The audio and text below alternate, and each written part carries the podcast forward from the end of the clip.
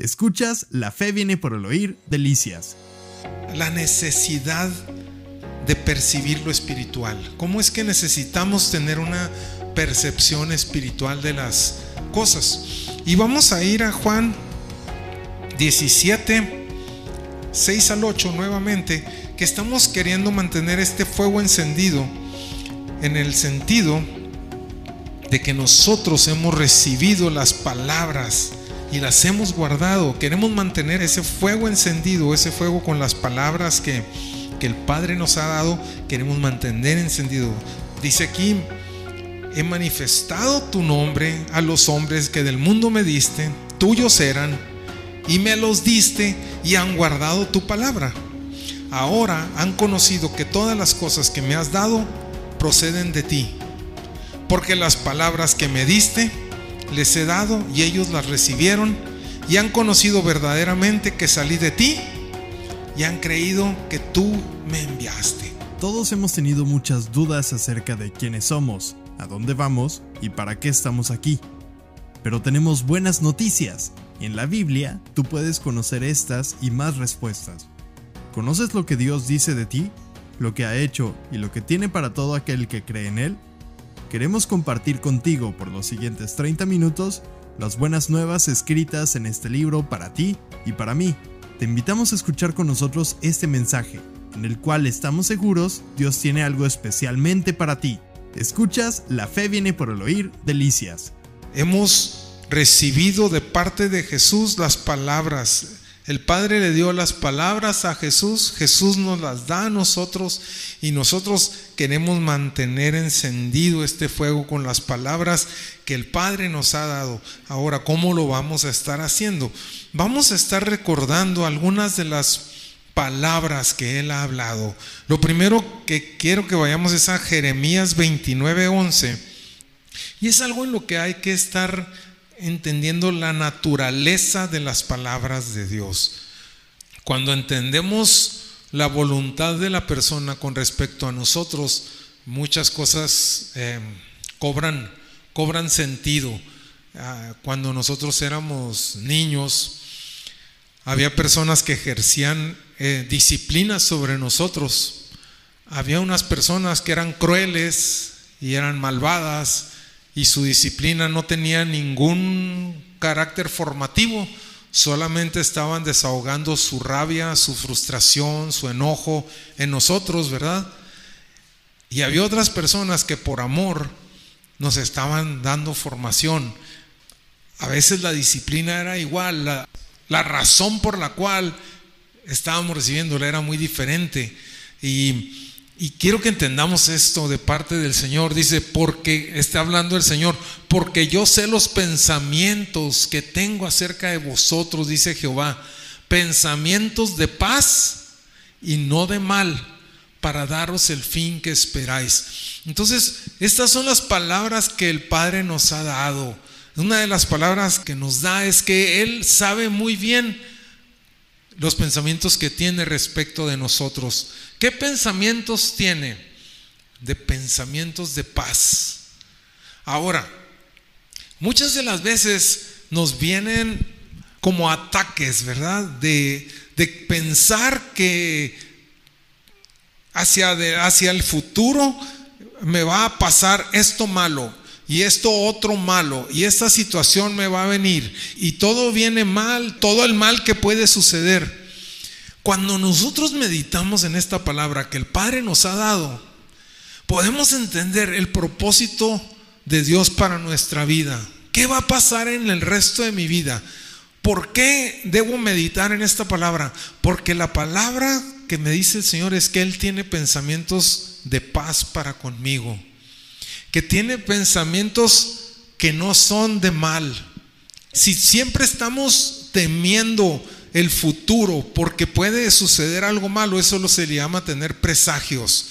Siempre estar presagiando que algo malo viene, algo malo adelante me va a venir. He conocido personas que tienen miedo de ser felices cuando están siendo felices, porque dicen, es que pasando esto me va a venir algo malo.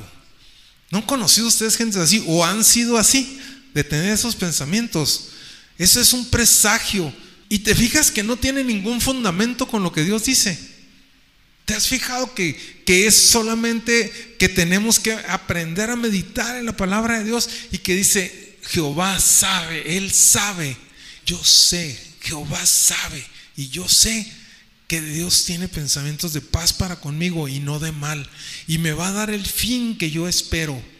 Ahora, ¿cuál es el fin que tú esperas?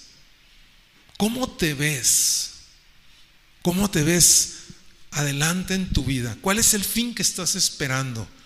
¿Te ves todo achacoso, todo lleno de enfermedades, todo lleno de granos? ¿Así te ves? Yo espero que no. Yo espero que te veas saludable, que te veas con propósito, que te veas siempre viendo a, los hijos de tus hijos y los hijos de tus hijos y viendo cómo la obra de tus manos prospera y viendo cómo es que estás rodeado de personas que te aman, cómo es que tu corazón se ensancha para amar, cómo es que puedes conservar el amor hasta el fin de tus días. Espero que ese sea el fin que esperas. Y si no es ese, entonces cámbialo, porque todavía estamos a tiempo. Todavía nosotros podemos esperar tener un, fin glorioso. Eh, yo me he puesto a, analizar a las personas, a muchas de las personas que, que se consideraron los gigantes de la fe en el siglo XX, algunos de ellos, y algunos de ellos murieron hasta de noventa y tantos años, y al menos dos que yo recuerdo, el Señor les habló que ya iban a terminar sus días. El Señor les vino y les dijo, ya, ya voy a venir a recogerte. Uno de ellos murió hace como tres años. Le dijo al Señor, ¿sabes qué, Señor? Ya me cansé de estar solo, ya se murió mi esposa, ya no encuentro, ya me quiero ir a tu presencia. Antes de Navidad quisiera irme contigo y antes de Navidad el Señor se lo llevó. El Señor tiene pensamientos de bien y para darnos el fin que, esperamos, Él colabora junto con nosotros. ¿Qué necesidad tan grande tenemos de tener comunión con Él? Eso es lo importante, tenemos que ir desarrollando. Esas personas que yo he visto, que he estado estudiando, son personas que desarrollaron una comunión desde su juventud o desde cierta etapa. Entonces, mantengamos ese fuego encendido para que nosotros podamos estar viendo los planes de Dios para con nosotros, esos pensamientos de bien, y de paz que tiene Él para con nosotros. Ahora, ah, las palabras se originan en los pensamientos. Si te has fijado que lo que hablas en algún momento ya lo habías pensado, o sea, es difícil articular una palabra que no has pensado, alguna frase que no has pensado. Muchas de las veces terminamos ofendiendo personas porque dentro de nosotros hemos estado pensando algún tipo de, revancha, ¿verdad? Hacia alguna injusticia, hacia algo que nos hicieron. Eh, hemos estado pensando en nuestra, eh, en nosotros. En algún momento ofendemos a las personas porque ya lo habíamos considerado como una opción. Los pensamientos también nacen, o sea, también podemos elaborar palabras de elogio, palabras de, mm, de edificación para los oyentes, podemos estar desarrollando palabras que edifiquen a los que nos escuchan conforme nosotros estamos meditando en ellas. Las palabras tienen su origen en los pensamientos que tenemos. Ahora, Jehová sabe los pensamientos que tiene con respecto a, a nosotros. Son pensamientos de paz y no de mal. Te va a hablar el Señor una palabra que no traiga paz a tu corazón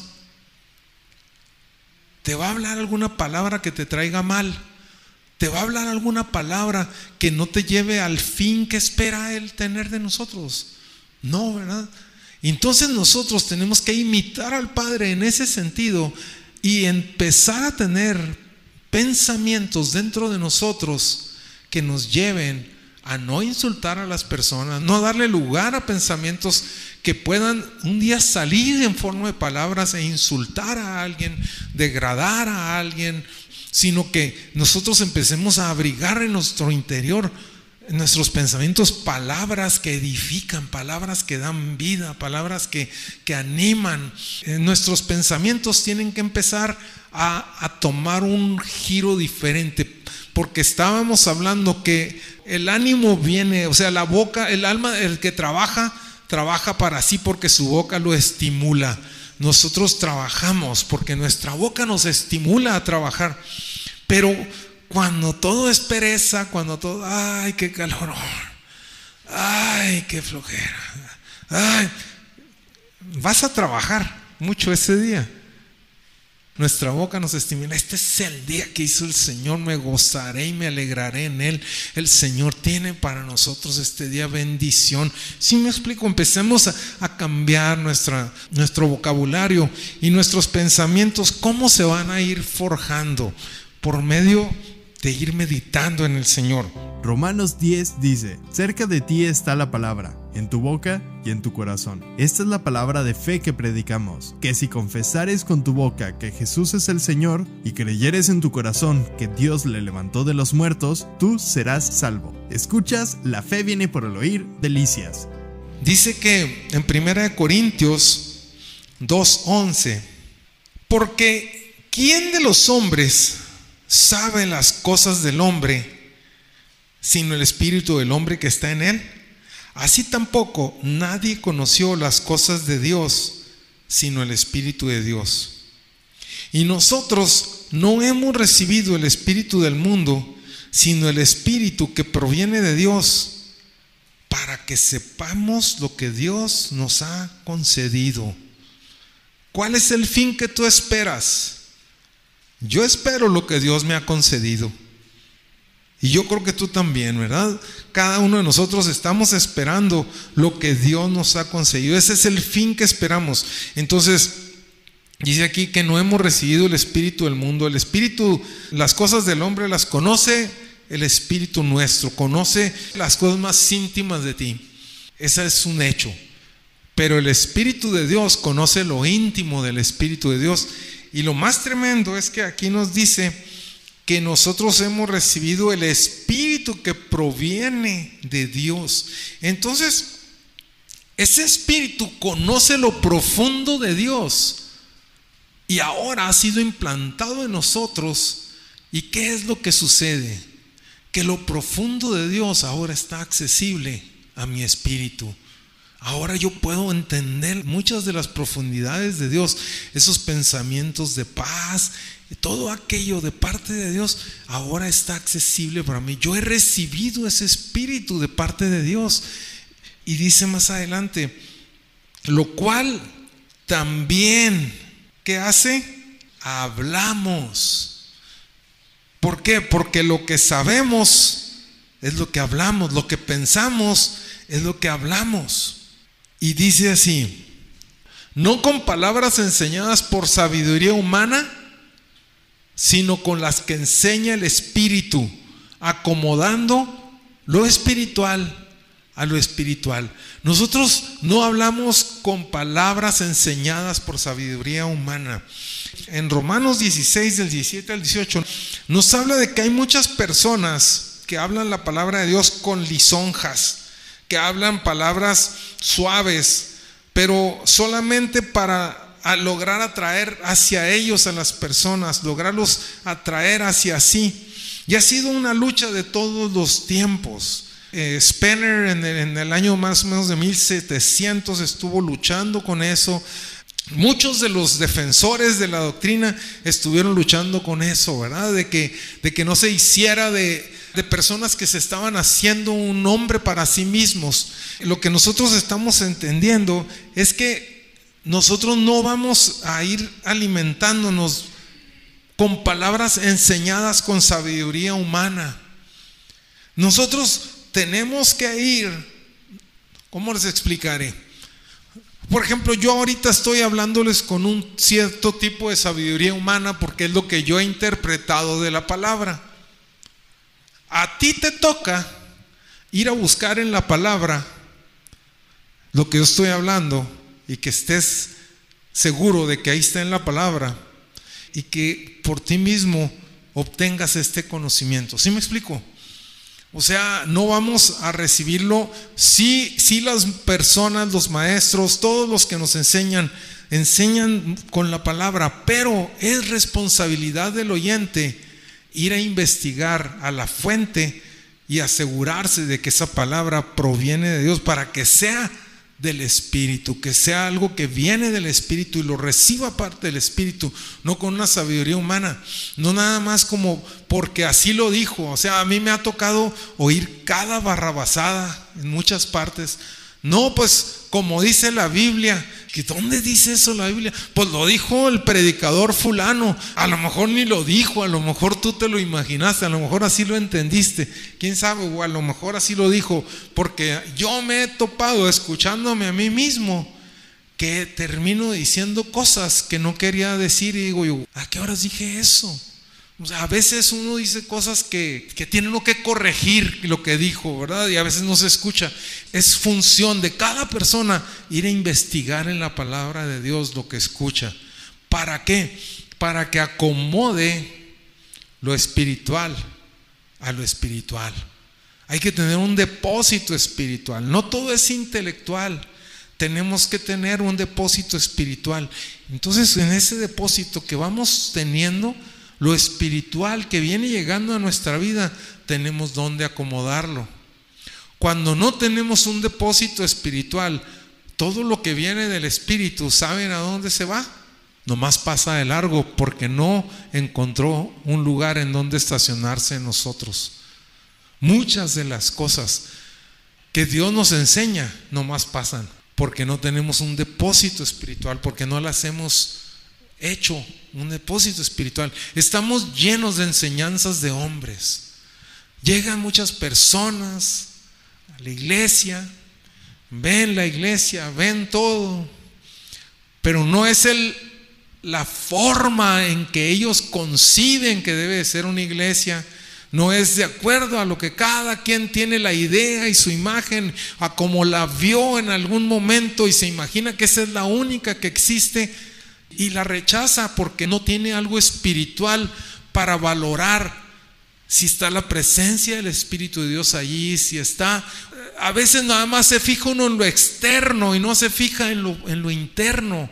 Y que dice uno, bueno, es que yo tengo que, que valorar todo lo que estoy escuchando, todo lo que estoy viendo con un discernimiento espiritual y por eso la necesidad de percibir las cosas espiritualmente porque ese es lo que va a terminar llenándonos. Nosotros podemos entender que estas palabras las vamos a poder entender porque tenemos un discernimiento espiritual, porque tenemos un depósito espiritual. Vamos a ver un caso, porque dice en el versículo 14, dice, pero el hombre natural no percibe las cosas que son del Espíritu de Dios, porque para él son locura y no las puede entender porque se han de discernir espiritualmente. El hombre natural le pasan de largo las cosas. Dice, no, cuando yo estaba en la preparatoria, secundaria preparatoria, tenía una maestra de sociología y ella era cristiana. En aquellos años yo no era, yo no era creyente, era medio creyentillo, pero no creía fuertemente. Y, nos pusieron a leer el libro de la cruz y el puñal eh, en esa clase de sociología. Y, ella argumentaba que lo podíamos leer porque lo estaba viendo como un caso de, las pandillas de Nueva York y todo ese tipo de cosas. O sea, una buena maestra que, que nos estaba instruyendo en los caminos correctos. Pero yo cuando empecé a leer ese libro y empecé a ver todos los milagros que Dios hacía, cuando leí el primer milagro, pues dije, ah, qué padre. Pero yo tenía una teología, porque donde yo estaba, donde yo me desarrollaba, los milagros ya eran cosa del pasado. No se veía ningún milagro alrededor de mí, no se veía nadie que se convirtiera, todos hablábamos de Dios, pero nadie absolutamente honrábamos a Dios. Los sábados todos nos emborrachábamos, el domingo estábamos en la iglesia, ¿verdad? Y, todo ese tipo de, de cosas. Y era muy común, o sea, era aceptable esa conducta en ese lugar. Cuando yo empecé a leer eso, primero me gustó el primer milagro, el segundo milagro, pero empecé a ver otro milagro y otro milagro. ¿Y saben qué hice? Me bloqueé. Porque dije yo, no, tanto milagro no puede ser cierto. Mi teología me decía que los milagros ya habían pasado, que había un toque de Dios así, ¿no? Hacía una musiquita, un rayito de sol, un momento de mucha inspiración y venía Dios y visitaba la tierra una vez cada 100 años y ese día le tocó la visitada, ¿verdad? Así era mi teología, así pensaba yo. Cuando yo estoy leyendo esas riquezas de todo lo que está ahí en ese libro, yo no tenía un depósito espiritual donde retener eso. ¿Por qué? Porque mi teología era equivocada. Mi teología me decía que los milagros ya no eran para este tiempo, por lo tanto deseché todo lo que estaba viendo ahí. ¿Sí me explico? Y a veces así nos pasa cuando no tenemos una teología correcta dada por Dios muchas de las cosas que Dios tiene para nosotros las dejamos ir de largo. A veces trae corrección, a veces trae exhortación, a veces trae ánimo, a veces trae grandes dones, grandes provisiones, trae de todo el Señor. Y si no tenemos el depósito correcto, lo vamos a perder. Nos vamos a ir por otro lado. Escuchas La fe viene por el oír, delicias te esperamos entre calle Azurita y Avenida Platino, en Colonia San Carlos, de Ciudad Delicias. Reuniones. Domingo 11 de la mañana, reunión general. Lunes 8 de la noche, reunión de oración. Y jueves 7 de la noche para nuestro curso de crecimiento. También búscanos en Facebook como Fe viene por el oír Delicias, donde podrás escuchar de nuevo este mensaje y muchos más. No olvides escribirnos, nos encantaría leerte y orar por ti. Leemos las escrituras donde Dios nos dice que Él nos hará sobreabundar en bienes y nos hará, bendecirá el fruto de nuestro vientre y bendecirá todo aquello. Y si nosotros tenemos una avaricia en nuestro corazón, nos vamos a quedar clavados en lo económico y nomás vamos a ver lo material de la palabra y se nos va a perder todo lo demás que tiene ahí la palabra. A pesar de que sí está hablando de algo material y algo económico, y sí está hablando de eso, pero nosotros podemos estarlo perdiendo porque ¿qué? nuestro depósito está muy deteriorado, nada más tenemos algo humano, ¿verdad? Como un hombre natural. El hombre natural no lo puede percibir. Vamos a ver un, ejemplo de, Pedro en el monte de la transfiguración. Cosas así muy interesantes acerca de Pedro. Vamos a, a estar viendo hoy. Vamos a ver en Mateo 17 ¿Cómo es que un hombre natural no podía estar percibiendo cosas espirituales? ¿Cómo es que es un proceso? Son, son procesos por los cuales vamos caminando y vamos viendo a este hombre, Pedro, cómo es que tuvo ese proceso para ir llenando ese depósito espiritual en su vida. Dice Mateo 17.1. Seis días después, Jesús tomó a Pedro. ¿Seis días después de qué? Ahorita vamos a ver seis días después de qué. ¿Sí?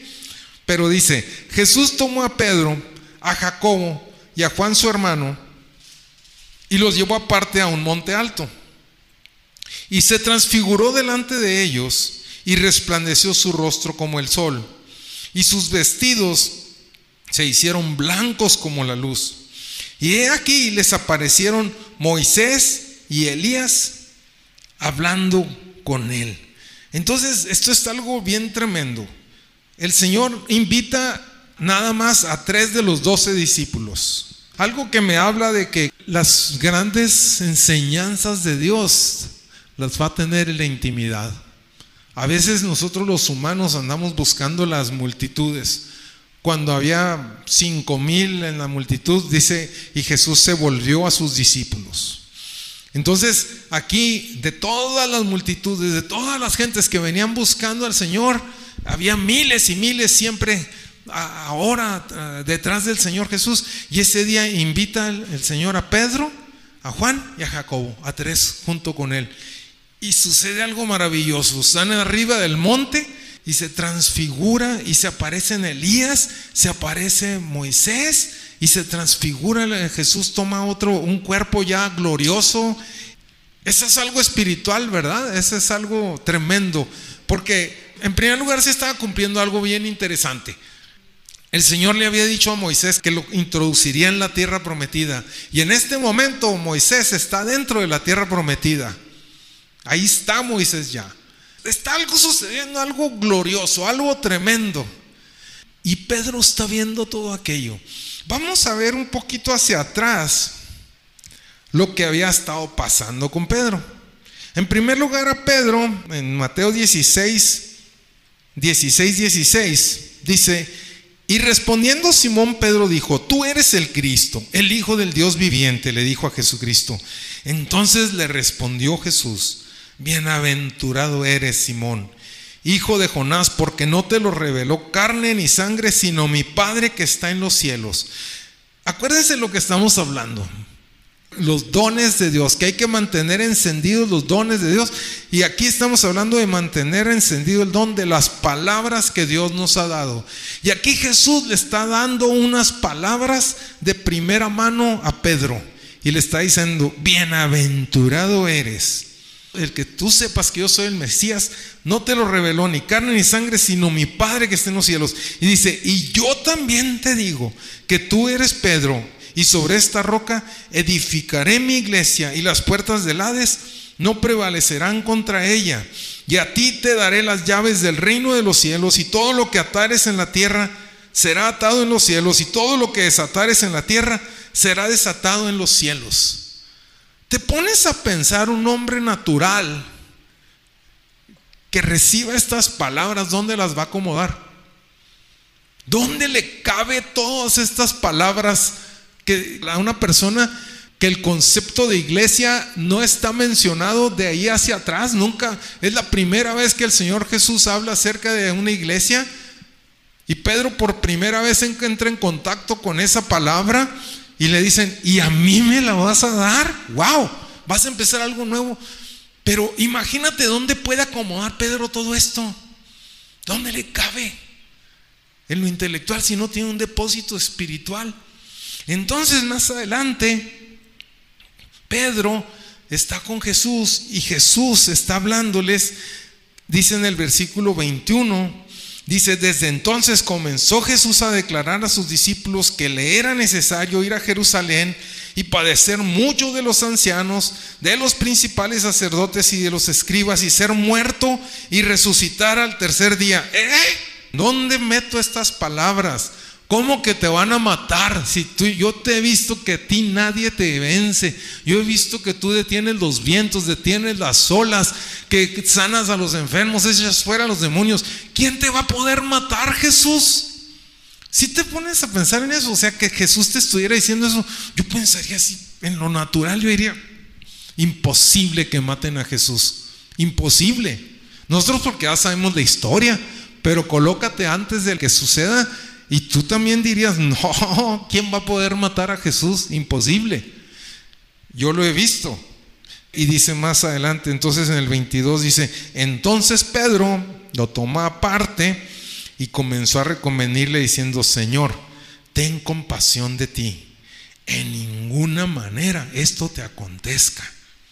Y Jesús volviéndose dijo a Pedro, quítate de delante de mí, Satanás me eres tropiezo. ¿Por qué? Porque no pones la mira en las cosas de Dios, sino en las de los hombres. ¿Qué estábamos viendo la semana pasada? Que la rebeldía nace de estar viendo las cosas que nos hacen los hombres, las injusticias que nos hacen los hombres, de ahí nace la rebeldía. ¿Y quién es el que pone la vista en las cosas de los hombres? ¿Quién es el que nos hace fijar la vista en la ofensa? ¿Nos hace fijar la vista en las cosas de aquí de los hombres? En los temores y decir, no, no, cuídate, tú ponte a salvo. Aquí, ¿quién lo dice? Jesús lo está diciendo, Satanás es el que pone la vista en las cosas de los hombres. Nosotros tenemos la necesidad de verlas, poner la vista en las cosas de Dios. Esto fue La Fe viene por el oír, Delicias. Te esperamos entre calle Azurita y Avenida Platino, en la colonia San Carlos de Ciudad Delicias. Reuniones, domingo 11 de la mañana, reunión general. Lunes 8 de la noche, reunión de oración. Y jueves 7 de la noche para nuestro curso de crecimiento. También búscanos en Facebook como Fe viene por el oír Delicias, donde podrás escuchar de nuevo este mensaje y muchos más no olvides escribirnos, nos encantaría leerte y orar por ti. Romanos 10 dice, cerca de ti está la palabra, en tu boca y en tu corazón. Esta es la palabra de fe que predicamos, que si confesares con tu boca que Jesús es el Señor y creyeres en tu corazón que Dios le levantó de los muertos, tú serás salvo. Escuchas La fe viene por el oír, delicias. ¿Qué estábamos viendo la semana pasada? Que la rebeldía nace de estar viendo las cosas que nos hacen los hombres. Las injusticias que nos hacen los hombres, de ahí nace la rebeldía. ¿Y quién es el que pone la vista en las cosas de los hombres? ¿Quién es el que nos hace fijar la vista en la ofensa? ¿Nos hace fijar la vista en las cosas de aquí de los hombres? En los temores y decir, no, no, cuídate, tú ponte a salvo. Aquí, ¿quién lo dice? Jesús lo está diciendo, Satanás es el que pone la vista en las cosas de los hombres. Nosotros tenemos la necesidad de verlas, poner la vista en las cosas de Dios. Todos hemos tenido muchas dudas acerca de quiénes somos, a dónde vamos y para qué estamos aquí. Pero tenemos buenas noticias. En la Biblia tú puedes conocer estas y más respuestas. ¿Conoces lo que Dios dice de ti? ¿Lo que ha hecho y lo que tiene para todo aquel que cree en Él? Queremos compartir contigo por los siguientes 30 minutos las buenas nuevas escritas en este libro para ti y para mí. Te invitamos a escuchar con nosotros este mensaje, en el cual estamos seguros Dios tiene algo especialmente para ti. Escuchas, la fe viene por el oír, delicias. Entonces Pedro tiene estas dos palabras almacenadas dentro de él y no sabe qué hacer con ellas, ¿verdad? Voy a iniciar la iglesia. Yo soy Pedro, soy la roca. Las llaves del reino de los cielos me las está dando el Señor. No sé todavía qué voy a hacer. Imagínate que el Señor te dijera ahorita, te voy a dar las llaves de rumfunfun. ¿Qué es? Así era para él la iglesia. Nada, para él no significaba nada aún. Era un, un contexto que todavía no se conocía. Entonces está todavía dándole vueltas a esto. Es porque esto fue hace seis días. Entonces Pedro todavía está pensando en eso. Y luego está pensando en que Jesús lo van a matar en Jerusalén. ¿Cómo le voy a hacer? ¿Qué vamos a hacer? ¿Qué vamos a hacer? Y está presentándose Jesús con Elías, está Moisés y están hablando ellos tres. Oye, si Jesús está hablando con Elías y está hablando con Moisés, ¿a ti te gustaría saber de qué están hablando? A mí sí. Pues sabes que Pedro no estaba interesado. Pedro estaba planeando cómo construir una iglesia. Pedro tenía sus planes perfectos de cómo le iba a hacer para que a Jesús no lo mataran y cómo construir una iglesia. Él ya tenía su plan ahí resuelto. ¿Y cuál es la solución? Vamos a, a donde estábamos, ¿qué es lo que Pedro les dijo? Mateo 17, 4. Entonces Pedro dijo a Jesús, Señor, tengo una muy buena idea. Está bien bueno que estemos aquí. Mira, si quieres vamos a hacer aquí tres enramadas, una para ti, otra para Moisés y otra para Elías. Vamos haciendo aquí en la iglesia. Y aquí nos quedamos.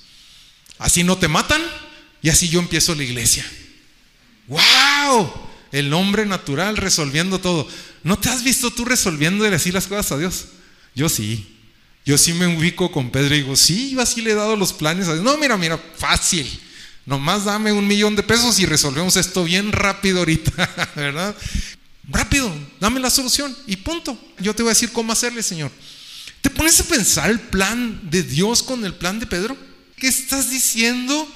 Voy a salvar a la humanidad. Voy a vencer a Satanás. Voy a vencer al pecado con mi muerte. Y con la iglesia vamos a establecerla en todo el mundo. Y todo el mundo va a conocerme y todo ojo me verá.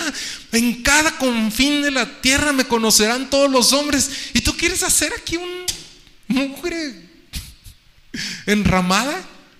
Y apenas estaba, fíjate lo que pasa aquí, dice en el versículo 5 Mientras todavía estaba hablando Pedro, dice, mientras él aún hablaba, una nube de luz los cubrió, como que el padre dijo, ya párenle, ya párate, párate. Y le dijo, y aquí una voz desde la nube que decía, este es mi hijo amado en quien tengo complacencia, a él oíd. ¿Sabes qué es lo que estaba diciendo el Señor? Aprende a escuchar. Aprende a escuchar. Mientras Dios está hablando y tú estás pensando, ¿cuándo te vas a encontrar con los pensamientos de Dios? Jamás. Señor, es bien bueno, estaría bien bueno, Señor, que me arreglaras esta situación, que me ayudaras con esto, estaría muy bueno que me hicieras esto, todo. ¿Te has fijado que esa es nuestra teología de orar? Sí, o sea, orar tiene que sonar así. Eso es orar para muchas de las veces de nosotros, ¿verdad? O sea, esa es nuestra teología. No me estoy burlando, nomás estoy como tratando de de exagerar la cosa, porque sé que no es así. La estoy exagerando para que me entiendan un poquito. Muchas de las veces tenemos un concepto erróneo de las cosas. Tenemos una teología muy incompleta. Y lo que el Señor nos está marcando aquí es que dice, espérate tantito, deja de hablar, deja de pensar y escucha a mi hijo. Es lo que el Señor está diciendo. Aprende a parar tus pensamientos Aprende a frenar tus impulsos y escucha lo que mi hijo tiene que decir porque yo me complazco mucho en mi hijo, dice el Padre. Este es el punto que tenemos que aprender a escuchar a Jesús. Es como vamos acomodar lo espiritual a lo espiritual. En el hombre natural no lo vamos a percibir. Necesitamos percibirlo en lo espiritual. Este Pedro era uno de los hombres más avanzados espiritualmente en su época. O sea, si se ponen a ver de los discípulos de Jesús, eran los que él había invitado a subir al monte. Y todavía ese grado de avance tenían. Imagínate la decepción del Señor. Pues no se decepcionó. Siguió tratando con ellos. ¿Sabes qué es lo que hizo Jesús? ¿Sabes qué hizo adelante? Dice, al oír esto los discípulos se postraron sobre sus rostros y tuvieron gran temor. Entonces Jesús, haz de cuenta, ellos están allá. Jesús está aquí con Moisés, con Elías platicando, transfigurado. Pedro allá dándole los planes, se aparece la voz del Padre. Caen postrados, Jesús está hablando con ellos ¿Qué es lo que hizo Jesús? Te pones a, pensar en esto. Imagínate esta situación. Este Pedro estaba metiendo la patota vez tras vez. Y Jesús viene y le dice, se acerca y los toca. Hey, no se preocupen, todo está bien, todo está bien. Levántense, no tengan miedo. Qué tremendo, ¿verdad? Es el Señor Jesús. A veces nosotros no entendemos, pero para nada lo que nos está diciendo. Y creemos que va a venir un rayo del cielo y nos va a destruir porque no conocemos los pensamientos de paz de Dios. Tenemos que conocer a este Jesús. Jesús no es intransigente. Jesús no es violento. Jesús vino, dejó lo que estaba haciendo y, y siguió enseñándolos. Levántense, no tengan miedo, vamos adelante. Ese es nuestro Jesús. Pedro no está comprendiendo aquello, pero Jesús lo está, lo está invitando. Nosotros tenemos que entender algo aquí de Jesús. Jesús se acerca, los toca y les dice, te fijas que son tres acciones. Primeramente Jesús se acerca estamos hablando de cómo es que vamos a percibir lo natural. ¿Cómo le vamos a hacer para percibir lo natural? Lo primero es que debemos mostrar interés en las cosas de Dios. ¿Por qué Jesús invitó a Pedro, a Jacobo y a Juan a subir al monte y no a los demás? ¿Se han puesto a pensar en eso? Si no tenían la percepción espiritual que se necesitaba. Pues ya estamos viendo que no estaban entendiendo nada de lo que iba a suceder. ¿Por qué los invitó? Porque mostraban interés, porque estaban interesados en lo que Jesús estaba haciendo. Y eso es lo primero que tenemos que entender. Podemos ser personas ignorantes, pero si estamos interesados en lo que Dios está haciendo, Él nos va a invitar. Pero no nos quiere dejar en la ignorancia porque su pueblo perece porque le falta conocimiento. O sea, tampoco para que Pedro no le entre una depresión. Ahora, ¿cómo se le llama? Le dio en su profundo mega ego que lo hizo sentirse súper mal. O sea, Eso está ahora sucediendo, ¿verdad? Alguien te dice, estás mal y te derrumbas. Eh, y, el Señor pues los invita porque sabe que, que necesitan conocer. Entonces, lo primero que tenemos que ir entendiendo es que tenemos que mostrar interés en las cosas de Dios. Para poder percibir las cosas espirituales, hay que interesarnos en las cosas de Dios. Romanos 10 dice, cerca de ti está la palabra, en tu boca y en tu corazón. Esta es la palabra de fe que predicamos, que si confesares con tu boca que Jesús es el Señor y creyeres en tu corazón que Dios le levantó de los muertos, tú serás salvo. Escuchas, la fe viene por el oír, delicias. Pedro podía estar bien equivocado, pero lo estaban invitando, era de los invitados. Ahora, el punto número dos es que hay que tomar el tiempo porque aquí dice que seis días después, en el versículo 1, Jesús tomó a Pedro y a Jacobo y a Juan su hermano y los llevó aparte a un monte alto.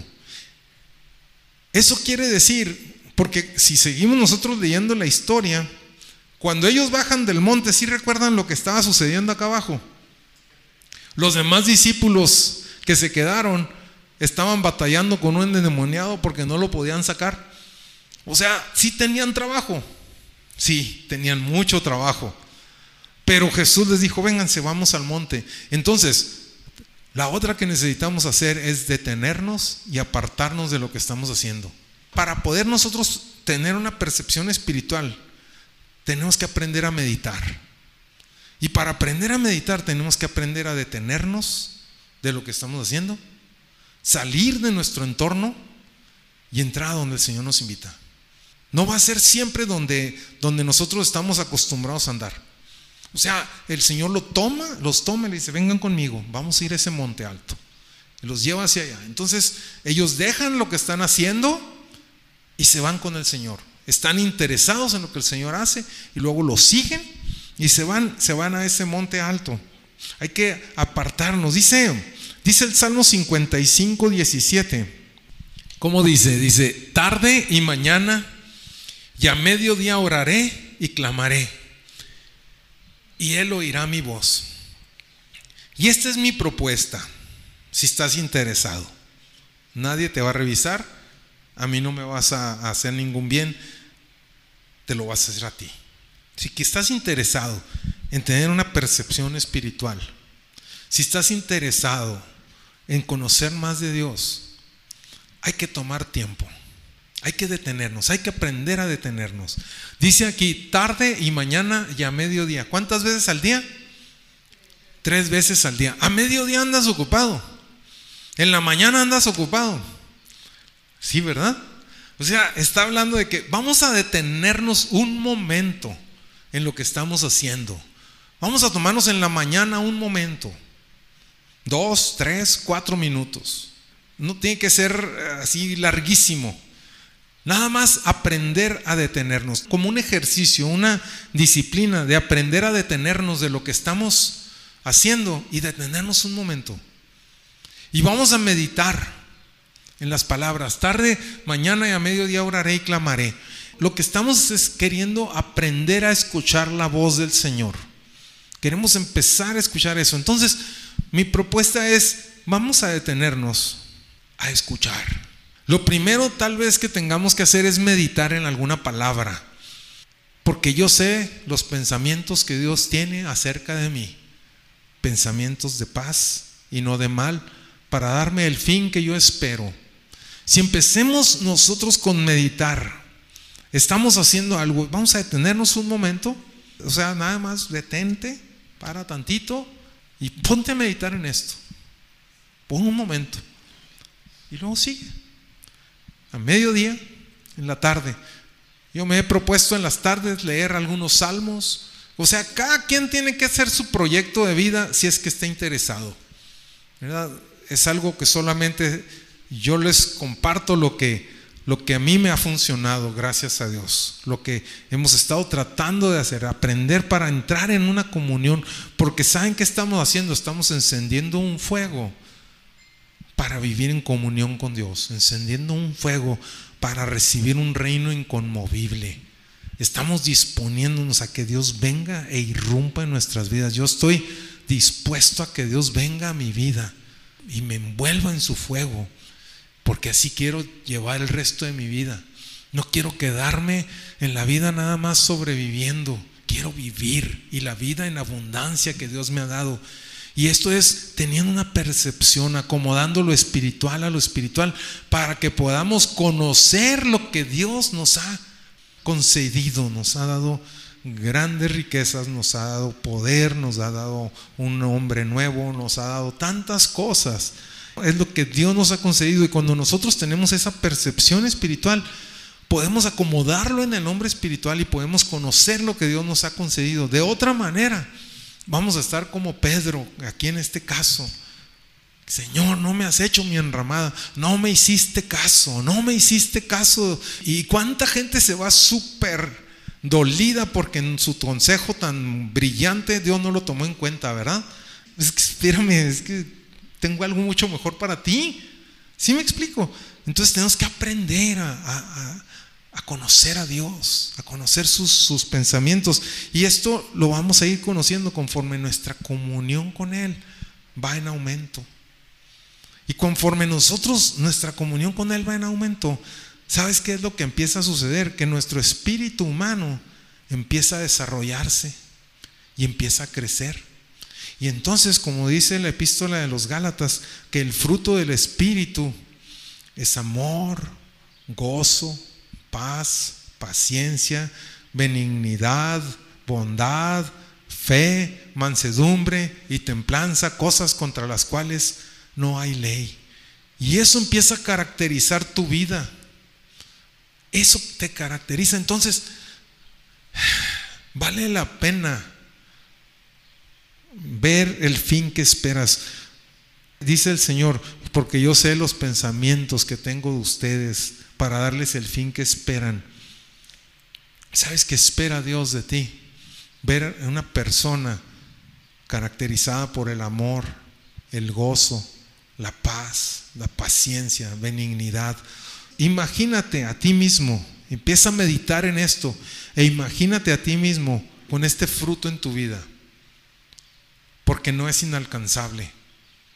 Es tu herencia, es el fin que espera Dios darte a ti que vivas así, que seas una persona paciente, que seas una persona generosa, que seas una persona misericordiosa. ¿Sí me explico? Con una naturalidad poder vivir todo aquello. Ese es el fin que esperamos, vivir de esa manera. Entonces nosotros tenemos que aprender a percibir las cosas que Dios, que Dios nos está, nos está hablando, tener esa comunión con Él. Y la otra es que tenemos que aprender a escuchar. Dice en Eclesiastés 5, versículo 1, cuando fueres a la casa de Dios, si entendemos, ¿verdad? La casa de Dios aquí estamos entendiendo cuando vamos ante su presencia, ¿verdad? Guarda tu pie y acércate más para oír que para ofrecer el sacrificio de los necios, porque no saben que hacen mal. Entonces, si nos vamos a acercar al Señor, acércate a oír. ¿Sabes cuál es el sacrificio de los necios? Es decirle, mira Señor, si me libras de esto, yo te prometo que ya no voy a decir malas palabras. Si me explico? O sea, ese es el sacrificio de los necios. No necesitas prometerle a Dios esas cosas. Lo único que necesitas es escuchar su voz. Y Él te va a ir conduciendo. Acércate más para oír que para hablar, es lo que está diciendo el Señor. Hay que aprender a escuchar. Cuando nos acercamos al Señor, hay que aprender a escuchar. Y para eso también tenemos que ejercitarnos. Tenemos que aprender a no estar hable y hable y hable cuando estamos delante de Dios. Una de las cosas que yo les recomendaría hacer es tomarse un tiempo nada más, ponerse en algún lugar, a gusto, donde estén a gusto, y cierren los ojos y pónganse nada más a escuchar lo que está a su alrededor. Se van a dar cuenta que si es en tu casa, te vas a dar cuenta que hay cosas que tienes viviendo ahí toda la vida y nunca has escuchado. Escuchas La Fe viene por el oír, Delicias. Te esperamos entre calle Azurita y Avenida Platino, en Colonia San Carlos, de Ciudad Delicias. Reuniones. Domingo 11 de la mañana, reunión general. Lunes 8 de la noche, reunión de oración. Y jueves 7 de la noche para nuestro curso de crecimiento. También búscanos en Facebook como Fe viene por el oír Delicias, donde podrás escuchar de nuevo este mensaje y muchos más. No olvides escribirnos, nos encantaría leerte y orar por ti. Y eso es nada más como para ejercitarnos a aprender a escuchar. Porque qué importante. ¿Te imaginas si Pedro hubiera sabido escuchar en ese momento cuando llegó, cuando estaban Moisés, Elías y Jesús hablando? Y él en lugar de estar, hable, piense y piense y piense, estuviera escuchando. Te pones a pensar cuando está alguien hablando contigo.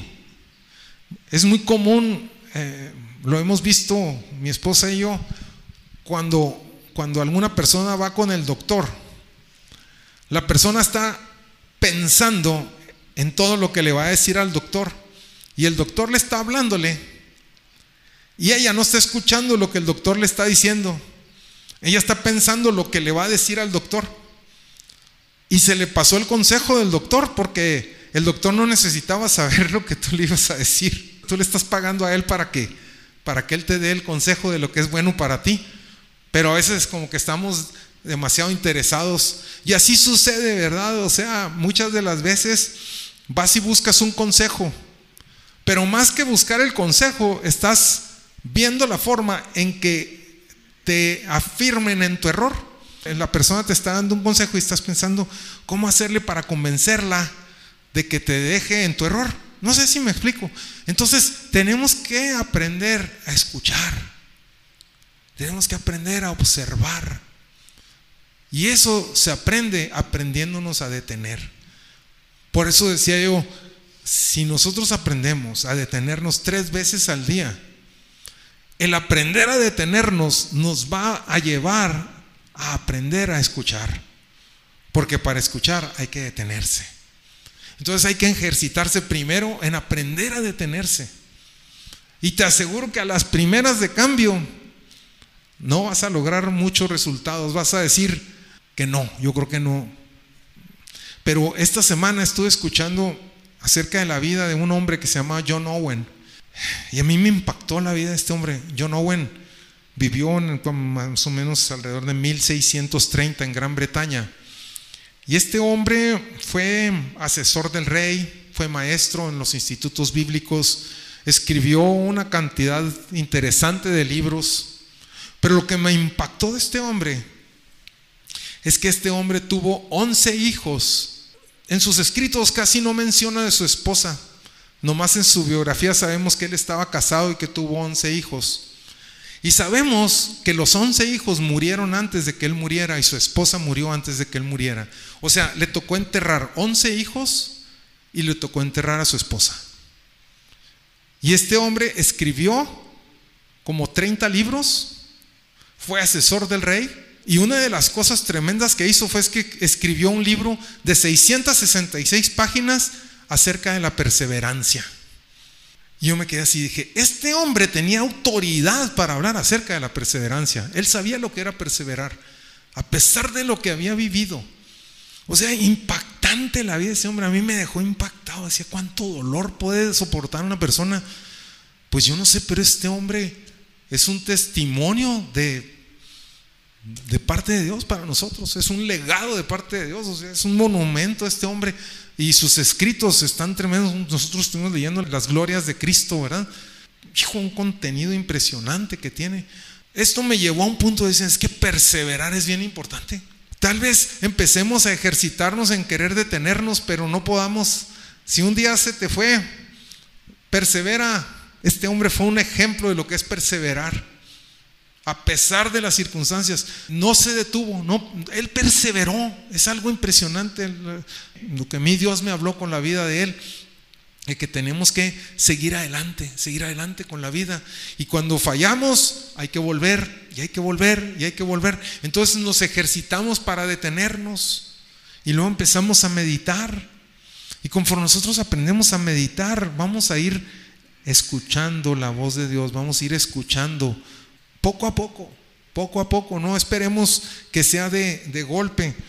En el punto número 4, dice Juan 16, 13. ¿Recuerdan lo que dijo el Padre, que a quién hay que escuchar? ¿A quién debemos de escuchar nosotros? A su Hijo, ¿verdad? El Padre les dijo, escuchen, escuchen al Hijo, escuchen a mi Hijo. Y Jesucristo en Juan 16, 13 dice, pero cuando venga el Espíritu de verdad, Él os guiará a toda la verdad, porque no hablará por su propia cuenta, sino que hablará todo lo que oyere y os hará saber las cosas que habrán de venir. Él me glorificará porque tomará de lo mío y os lo hará saber. El Padre nos dice, escuchen a mi Hijo. Y el Hijo nos está diciendo, escuchen al Espíritu Santo. El Señor Jesús se va, está sentado a la diestra del Padre, pero dice, les enviaré al Espíritu Santo. Entonces, nosotros vamos a ir aprendiendo a escuchar la voz del Espíritu Santo. El Hijo nos habla a través del Espíritu. Y ese es el modelo que Dios nos ha dado. Lo que tenemos que ir entendiendo es que cuando nosotros nos detenemos, Jesús se acerca. Jesús se acerca a nosotros.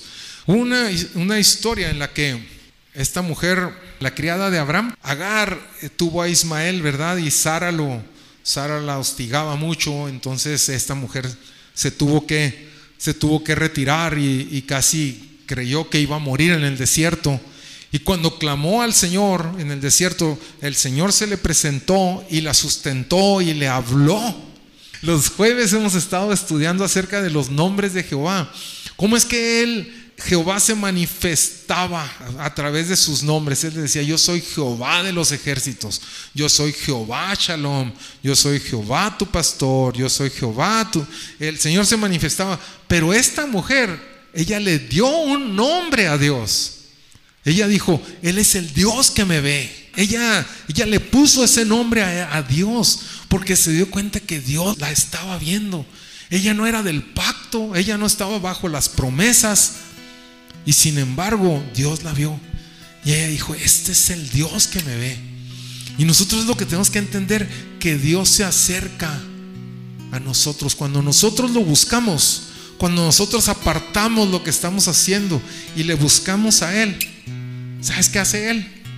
Se acerca. Y luego, ¿qué hace? Te toca. Y luego te habla.